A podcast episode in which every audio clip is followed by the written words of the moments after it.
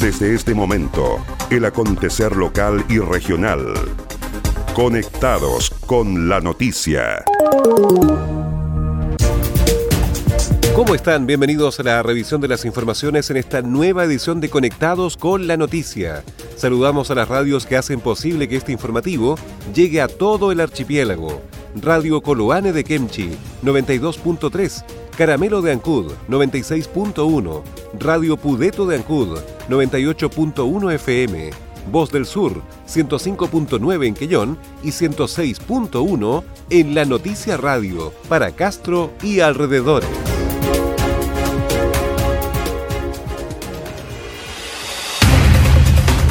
Las noticias también se leen en www.enlanoticia.cl.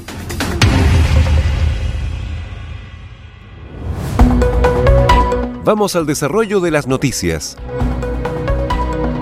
confirman casos de COVID-19 positivo en faenas de Puente Chacao. La Dirección de Vialidad informa que el lunes 15 de junio, un profesional de la asesoría a la Inspección Fiscal del Contrato de Construcción Puente Chacao notificó a su jefatura que estando de salida la semana anterior, tuvo contacto estrecho el viernes 12 con una persona de su entorno que dio positivo por COVID-19 durante el fin de semana. Ante esta situación se le solicitó al trabajador replegarse a su hogar para cumplir su cuarentena. Como se trataba de un caso asintomático, la empresa asesora encargó la realización de PCR a un laboratorio particular, entregando los resultados el jueves 18. Por lo tanto, y de acuerdo con las medidas dispuestas por la autoridad sanitaria, la persona afectada inició oficialmente su cuarentena de 14 días a partir de la fecha de diagnóstico, aun cuando la decisión de dejar las faenas ya había sido tomada con anterioridad. Todos los trabajadores individualizados como contactos estrechos del primer COVID positivo iniciaron una cuarentena preventiva y están siendo sometidos a examen PCR también. Por otra parte, la Dirección de Vialidad fue informada que una de las personas en cuarentena preventiva dio positivo en su examen COVID-19. El CRM de Obras Públicas en la región de los lagos, James Fry, entregó detalles de los casos. Tenemos que informar que tenemos un caso positivo de un profesional de la asesoría de la inspección fiscal en el contrato de la construcción del puente Chacao. Todos los trabajadores individualizados como contactos estrechos de este primer caso positivo iniciaron su cuarentena preventiva y están obviamente siendo sometidos a los exámenes PCR también. El día de hoy, hace pocos minutos, fuimos informados que una de las personas en cuarentena previamente dio también positivo al examen COVID-19. Se están adoptando todas las medidas y los protocolos, tanto eh, que tiene eh, la empresa en este caso, como también los protocolos que dictamina la Seremía de Salud de la región de los lagos. Cabe señalar que pese a estos casos de COVID-19 positivos, el proyecto del puente sobre el canal de Chacao se encuentra avanzando sin contratiempos en el hormigonado masivo del segundo pilote, donde todos los parámetros y tolerancias están dentro del rango estipulado.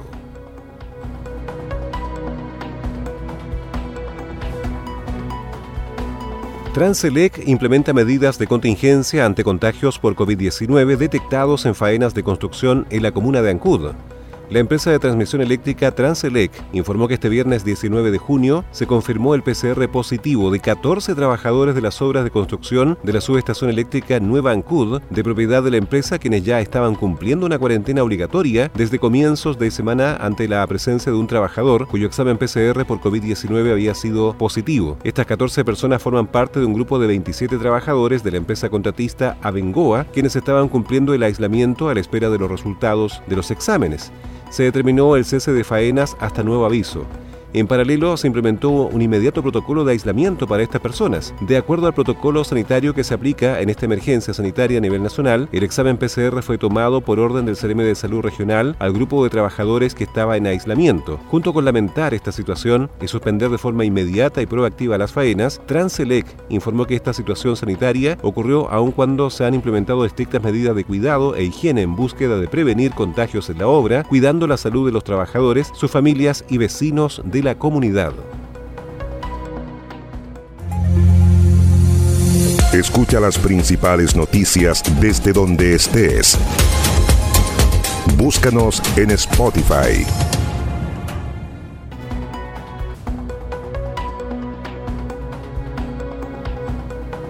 PDI incauta armas y cerca de 50.000 kilos de alimento para salmón robado. Detectives de la Brigada de Investigación Criminal Puerto Montt, en el marco de una investigación por el delito de asociación ilícita, detuvieron durante este viernes a un hombre de 52 años que mantenía una bodega en la comuna de Calbuco donde se acopiaba alimento para salmón y piezas faenadas de este producto, el cual era hurtado a empresas de la zona mediante la interceptación de sus camiones. Fue en mayo pasado cuando detectives desarticularon una organización criminal mediante la Operación Centenario, la cual se dedicaba al hurto y posterior venta de alimentos para salmón en Perú, instancia donde se incautaron más de 40 toneladas de dicho producto, dejando además 17 personas detenidas tanto en Puerto Montt como en la ciudad de Arica. Continuando con dicha investigación, es que el día de ayer detectives allanaron una bodega en Calbuco, lugar donde incautaron cerca de 50.000 kilos de alimentos para salmón que permanecía en 42 maxi sacos y 1.000 kilos de salmón faenado, cuyo valúo bordea los 75 millones de pesos. Junto con esto se encontraron armas de fuego, tal como dos revólveres, una escopeta de dos cañones y un rifle, además gran cantidad de municiones, hecho que dejó al dueño del predio detenido. Cabe destacar que además se incautó un camión pluma utilizado para el transporte de la carga que era sustraída, una camioneta asociada a enriquecimiento ilícito y más de 2 millones en dinero en efectivo. El jefe de la Prefectura Provincial Yanquihue de la PDI, su prefecto David González, se refirió a esta investigación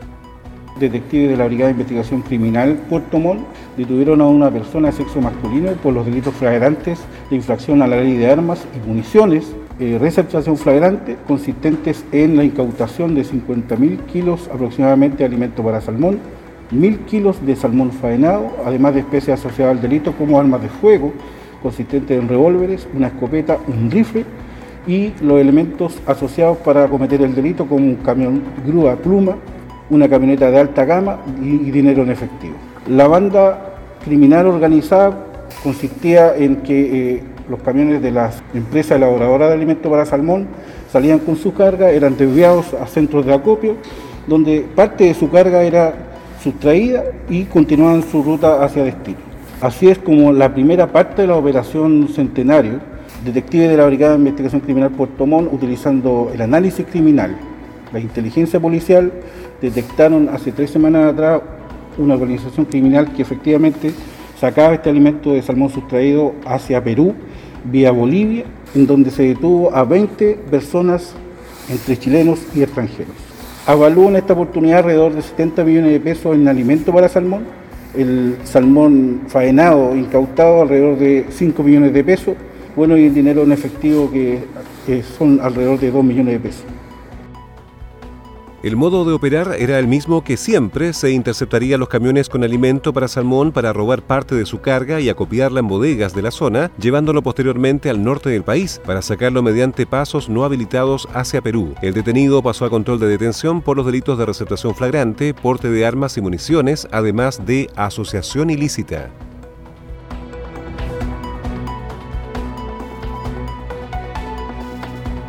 Autoridades exigen a empresas medidas para la entrega segura de gas en balones en medio del COVID-19. La Superintendencia de Electricidad y Combustible SEC confirmó que ha instruido a las empresas de gas licuado exigirles una serie de medidas de seguridad al momento de la venta y entrega de cilindros de gas licuado, conocidos masivamente como balones de gas, esto con el objetivo de evitar la propagación del COVID-19 a través de estos envases. Los cilindros son el envase de gas más utilizado en el país, ya que el año pasado se vendieron 59 millones de unidades de este tipo de envases, ventas que aumentan y se concentran en la época de invierno, donde hay mayor uso de calefones y también en estufas para calefacción. Y a modo de ejemplo, podemos señalar que el año pasado, en julio, se vendieron más del doble de cilindros, 7.186.316 unidades, que los comercializados durante el mes de febrero del mismo año. Por lo mismo es que se ofició a las empresas siguiendo los lineamientos de la autoridad sanitaria para que adopten medidas tanto en recintos de almacenamiento como en las ventas a domicilio. En el primer caso se ha pedido distanciamiento de al menos un metro entre los trabajadores, controles de temperatura al ingreso de los funcionarios,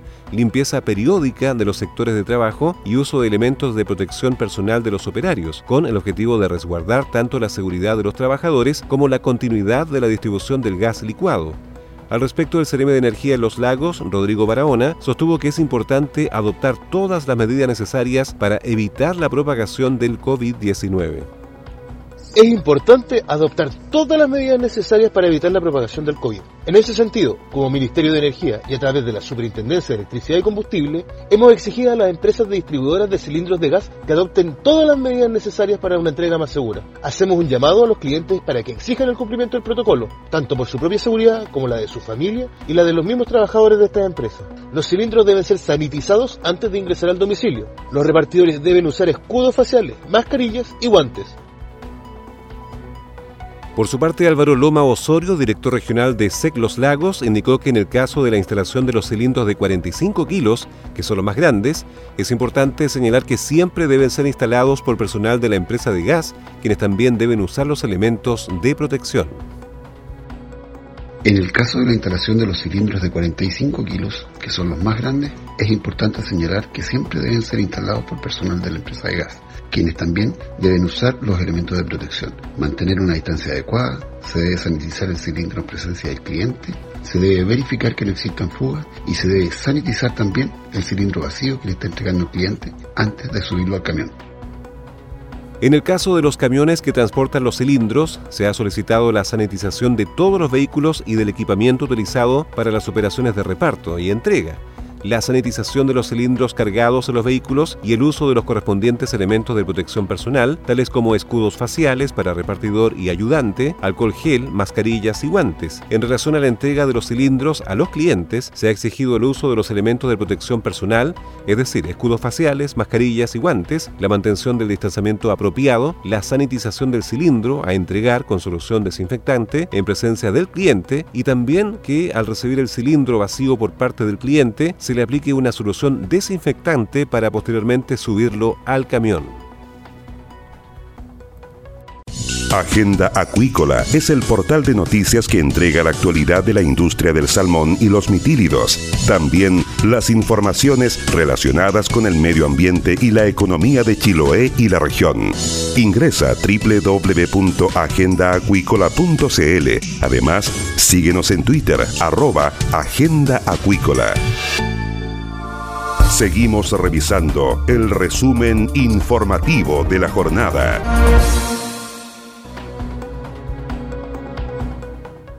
Destacan aprobación del servicio agua potable rural del sector Púlpito en Chonchi. El consejero regional por Chiloé, Francisco Cárcamo, destacó la aprobación del aumento de presupuesto por el orden de los 80 millones de pesos del proyecto del servicio de agua potable rural del sector de Púlpito en la comuna de Chonchi. Los recursos fueron aprobados el día miércoles por el Consejo Regional de los Lagos Core, que además permite la actualización de esta importante obra, que considera un costo total para su ejecución de 857 millones de pesos. Según lo expresado por el consejero Cárcamo, se trata de un proyecto que beneficiará a más de 130 familias del lugar, además de centros comunitarios como postas, escuelas e iglesias, entre otros inmuebles.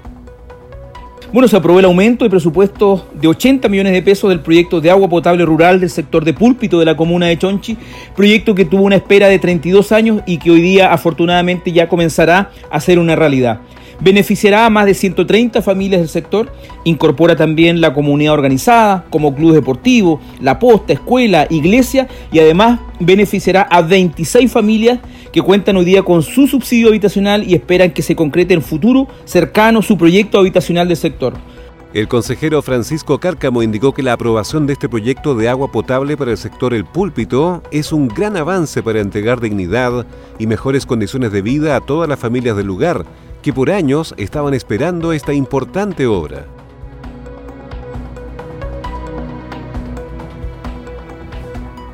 Gobierno y representantes de la sociedad civil abordaron ampliación del ingreso familiar de emergencia.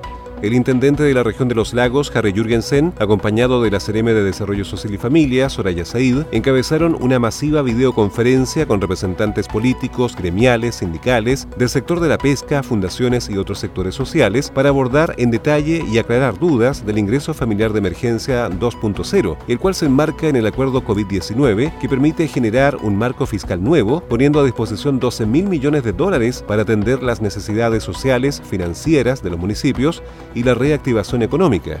Tras el encuentro, el jefe regional recalcó que este es un instrumento muy importante y es importante difundirlo porque hay que postularse, las familias, los jefes de hogar y el llamado es a que lo hagan. Por eso esta reunión amplia busca que este llamado llegue a la mayor cantidad de familias posibles para que se postulen y también actualicen su registro social de hogares. Un acuerdo que permite generar un marco fiscal eh, nuevo que genera la disponibilidad de 12 mil millones de dólares y dentro de ese acuerdo hay distintos instrumentos para atender las necesidades sociales, para atender también las necesidades financieras de los municipios, para atender la reactivación económica y la pérdida de empleos, está este ingreso familiar de emergencia 2.0. Este es un, eh, un tremendo instrumento que potencialmente debería beneficiar a 115 mil familias en la región. El ingreso familiar de emergencia 1.0, la anterior, ya había beneficiado a 61.299 familias, es decir, a la mitad del potencial que tenemos en la región. Entonces es eh, un instrumento muy importante y es importante difundirlo porque hay que postularse. Las familias deben postularse, los jefes de hogar deben postularse. La CRM de Desarrollo Social y Familia, Soraya Said, valoró la instancia de convocar a la sociedad civil, a parlamentarios, fundaciones, organizaciones, juntas de vecinos, sindicatos, agrupaciones y gremios de distintas naturalezas, quienes hoy día van a ser cajas simplificadoras de la temática de la red de protección social que ha sido aprobada por el gobierno y principalmente analizamos el ingreso familiar de emergencia. Valoro la visión del intendente regional de los lagos de haber convocado a la sociedad civil, a parlamentarios, tuvimos la presencia de senadores de nuestra región, de la sociedad civil, de fundaciones, organizaciones, juntas de vecinos, sindicatos, agrupaciones y gremios de distintas naturalezas, quienes hoy día van a ser cajas simplificadoras de la temática de la red de protección social que ha sido aprobada por el gobierno. Respecto al encuentro, el presidente de la Cámara de Comercio de Castro, Julio Candia, aseguró que fue una impecable presentación de la CDM de Desarrollo Social. Nos ha sorprendido gratamente, porque a veces uno piensa que estas videoconferencias quizás son conversaciones. Sin embargo, hubo una grata participación de los parlamentarios. Que nosotros hemos estado estos últimos días trabajando para que alguna ayuda llegue especialmente al turismo, a los trabajadores del turismo que en este momento están muchos sin trabajo y bueno, a todos los, eh, emprendedores que no lo están pasando bien. Por su parte, el presidente del Sindicato de Pescadores de Anahuac, Juan García, agradeció la invitación porque significa que nuestro sector está siendo valorado. Valoramos la medida, la disposición con personas tan importantes y estamos disponibles para sumar, para avanzar y esperamos que podamos calificar y esto nos dé un poco más de tranquilidad a nuestro alicaído sector.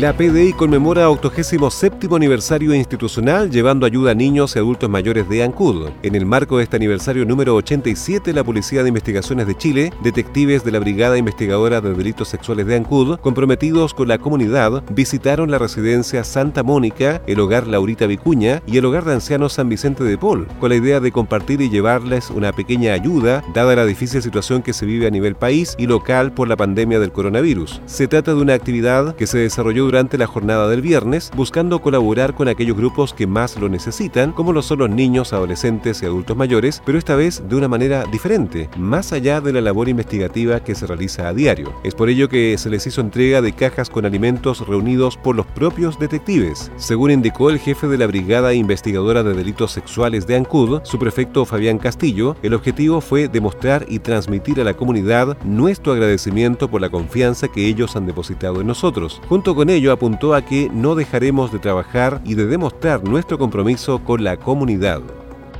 Eh, con motivo de nuestro 87 aniversario institucional, eh, detectives de la Brigada de Delitos Sexuales comprometidos con el área de protección y ayuda a la comunidad y ante esta gran tragedia que es la pandemia que hoy día vive no tan solo nuestro país, sino que también el mundo, nos dirigimos a la población más vulnerada quizás dentro de esta sociedad, que son los niños, niñas y adolescentes y los hogares de ancianos de esta comuna. Y así como detectives de nuestra brigada visitaron dos hogares de menores, que la residencia Santa Mónica y el hogar de niña Laurita Vicuña. Y de igual manera visitaron el hogar de ancianos de San Vicente de Paul. Todo esto en la comuna de Ancud, eh, donde entregaron pequeños detalles, pero con gran cariño de estos policías o detectives que no han dejado de trabajar durante todos estos días. Con esto demostrar y transmitir a la comunidad nuestro agradecimiento por la confianza que ellos han depositado en nosotros y que no dejaremos tampoco de trabajar y de demostrar eh, nuestro compromiso con la comunidad. Mediante esta iniciativa se conmemoraron los 87 años de existencia de la PDI trabajando y compartiendo con la ciudadanía.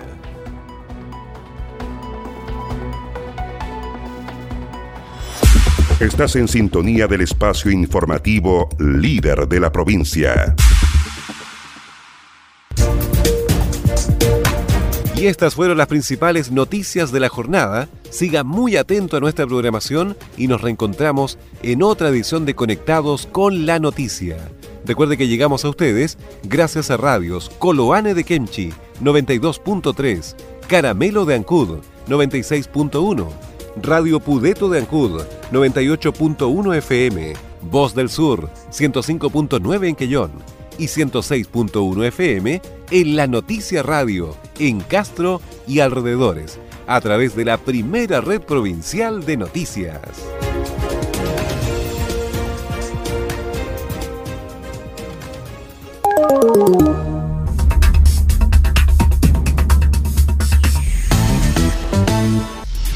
Más conectados y en todo momento. Más 56 9 62 63 92 03. Tu opinión nos importa.